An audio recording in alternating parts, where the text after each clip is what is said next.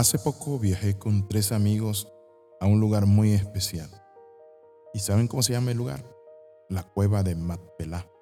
Y me tocó el corazón cuando entré en ese lugar y estuve contemplando el féretro de Sara, de Isaac, de Rebeca. Pero cuando llegué frente al féretro de Abraham, mi corazón se quebrantó. Y recordé la historia entre este hombre y esta mujer de Dios. La Biblia dice en Génesis capítulo 23, verso del 1 al 2. Fue la vida de Sara de 127 años. Tanto fueron los años de la vida de Sara, y murió Sara en Kiriat Arba, que es Hebrón, en la tierra de Canaán. Y vino Abraham a hacer duelo por Sara y a llorarla.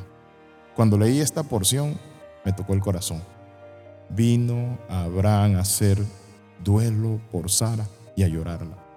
Pero lo curioso es que compra una heredad, él escoge y se la quieren dar gratis unos amigos. Y la Biblia dice que estos hombres que eran mercaderes le dijeron a Abraham, que quede así, quédate con la cueva, no hay problema, tú eres mi amigo. Y Abraham dijo, no, yo te la pagaré por su justo precio. Y pesó y le dio el dinero a los hijos de Het. Encontramos que eso es el matrimonio. El matrimonio es una relación de hermanos, de amigos, de socios, pero se ha ido desvirtuando. Y hay un enlace muy fuerte y afectuoso entre Abraham y Sara. Él no la abandonó después de sus largos años de esterilidad. Él estuvo ahí con ella, la comprendió, la ayudó, la apoyó. Y es solo por la presión de Sara que Abraham toma a Agar como esposa sustituta. Los lazos de amor entre Abraham y Sara eran fuertes. Ellos tenían años de casado, pero sin hijos. El matrimonio de Abraham y Sara tuvo que soportar tiempos difíciles de andar por desiertos, pasar crisis económicas, hambruna, viajar a territorios extranjeros y peligrosos. Y lo más difícil de enfrentar, ¿saben qué fue? Que era que no tenían un hijo, pero con paciencia lo esperan. Y Sara mostró fidelidad a Abraham y Abraham hacia ella. Eso es el matrimonio. Por eso la Biblia dice hasta que la muerte nos separe. ¿Por qué? Porque el matrimonio es una batalla. Tienen que haber cambios, luchas, errores. A veces hay crisis económica, a veces hay problema con los hijos, a veces no hay ni siquiera hijos. Pero ¿saben qué? Es allí donde nosotros necesitamos tener la esperanza de que Dios está con nosotros y nos va a bendecir. En la actualidad ocurre lo mismo cuando dos personas se casan, se convierten en uno solo y Dios los usa de una manera individual, pero también como un equipo. Por eso es importante tener a nuestro Señor Jesucristo como el centro de nuestra vida, para que el amor se muestre en lo personal y en lo conyugal. Hay una famosa fotografía acompañado de un tierno comentario de una nieta que vio la escena y no dudó en capturarla con su cámara. Se encuentra en internet. Y me tocó ver esta foto con un nudo en la garganta, porque es una foto de amor persistente y unidad. Pocas veces vemos a personas con este amor que vence los conflictos y se hace fuerte. Pero aparecen dos ancianos. Él tiene 100 años, ella tiene 98.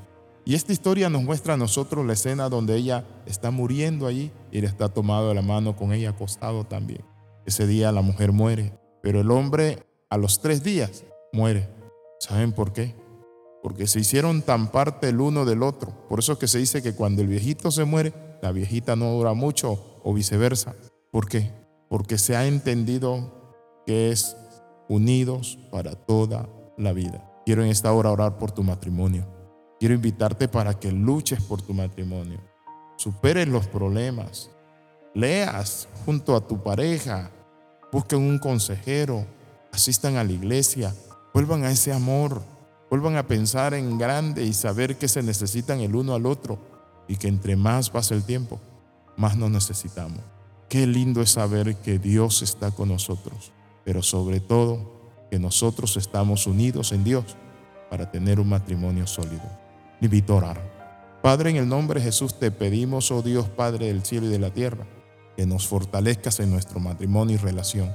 Si hemos perdido, Padre, el amor, la pasión, si hemos perdido la compasión, la unidad, el sentido de vida como pareja, vuélvenos, Dios mío. En el nombre de tu Hijo Jesucristo te lo pedimos y damos gracias. Amén y amén. Si usted quiere más recursos como libros, escríbanos al más 502 4245 6089. Recuerde las 13, comenta, comparte y crece con nosotros. Le saluda el capellán internacional Alexis Ramos. Un abrazo y nos vemos en el próximo devocional.